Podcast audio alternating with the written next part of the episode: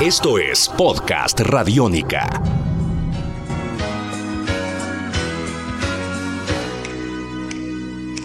Well, I'm not the kind to kiss and tell, but I've been seen with Farrah. I've never Bienvenidos a una nueva edición de la TV en el podcast, de estos podcasts, que esta serie de podcasts que estamos haciendo aquí en Señal Radiónica acerca de distintos programas de los años 80 y los años 90, especialmente dedicados de pronto a series de acción y de ciencia ficción. Estamos mirando y tratando de hacer un recorrido por series que marcaron y que dejaron una época en la historia de la televisión. En la primera edición hablamos de Los Magníficos, en la segunda edición estuvimos hablando de MacGyver y hoy hablaremos de un programa que arrancó en 1981 y que duró hasta 1986. Cinco temporadas de una de las series más recordadas de los años 80 en cuanto a acción se refiere. Estamos hablando de The Fall Guy, o mejor conocida en español como Profesión Peligro. Profesión Peligro fue una serie creada y producida por Glenn Larson, un hombre fundamental dentro de las series de acción de los años eh, 80. Fue el creador de series como Battlestar Galactica, de la cual estaremos hablando, Buck Rogers en el siglo 25, Quincy, The Hardy Boys más adelante, Magnum y El Auto Fantástico. Todas series clásicas de los años 80, todas con algún tipo de cuestiones parecidas. Glenn Larson era un hombre que tenía claro cómo hacer hits, por eso decidió inventarse esta serie que de alguna manera marca con muchos elementos la época dorada de las series de televisión de Hollywood hoy en día, en una época en donde los dramas, las grandes historias marcan lo que es la televisión. Eh, los años 80 tenían una era dorada muy distinta, tal vez no eran unas series especialmente bien escritas, no se buscaba tratar de hacer grandes obras maestras ni reflexionar mucho, sino generar un entretenimiento muy a lo Hollywood, muy clásico en términos de eh, impacto, historias sencillas, divertidas y sobre todo con grandes momentos de acción. La historia de The Fall Guy o Profesión Peligro nos cuenta las eh, aventuras de Colt Sievers, un hombre que en su trabajo normal era un doble de Hollywood, un stuntman como se conoce en inglés, y un hombre que hacía las grandes eh, hazañas que salían después en la película de los actores.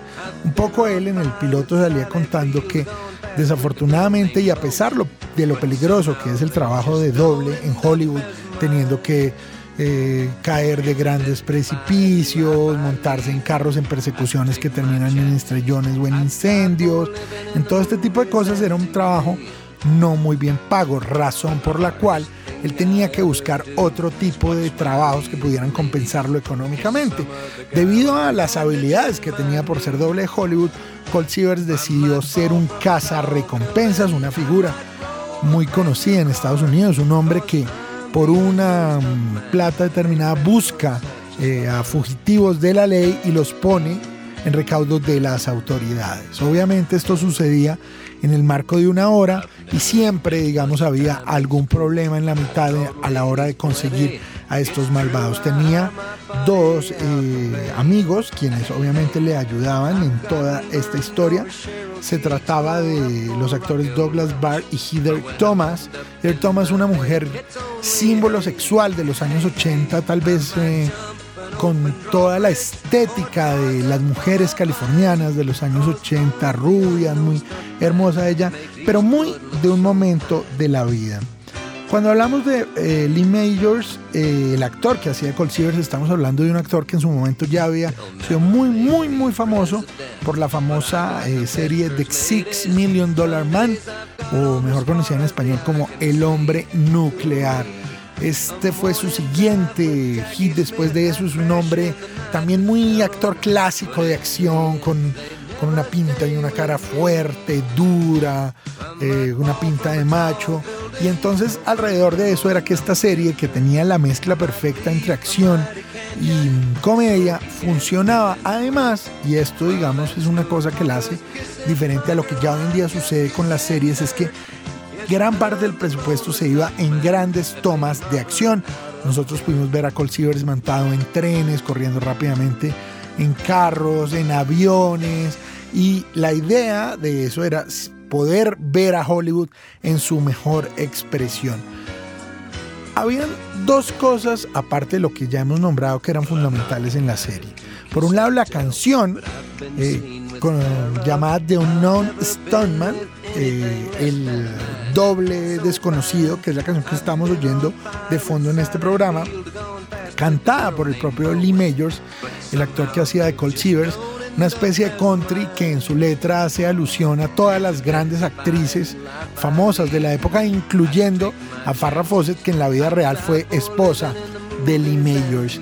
Y el otro tema particular y que tal vez sea el gran símbolo de este programa era la camioneta, una camioneta de la marca General Motors de 1980, una camioneta que estaba pintada en dos colores, habano y que tenía un águila pintada. Esa camioneta, que era la camioneta con la que él andaba y buscaba a los malos, sigue siendo como el gran símbolo de esa serie y de alguna manera de lo que era esa época norteamericana, una época en los años 80, en donde todas cuestiones como el dinero eran muy importantes y los símbolos y los iconos que hay alrededor de eso tal vez lo eran.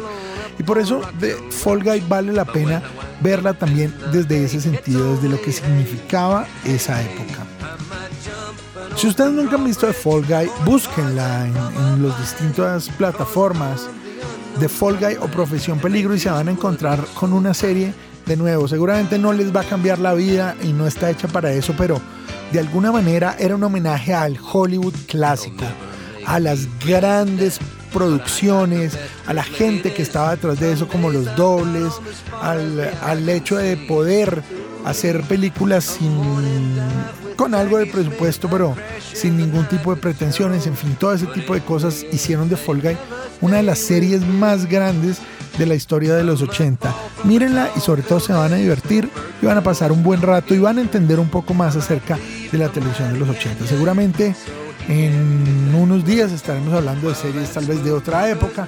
Seguiremos mirando desde distintas perspectivas todo lo que tiene para mostrarnos la televisión de, en Colombia y en el mundo. Por ahora yo me despido. Este es el podcast La TV en el podcast y nos estaremos oyendo prontamente. Un abrazo para todos. Chao.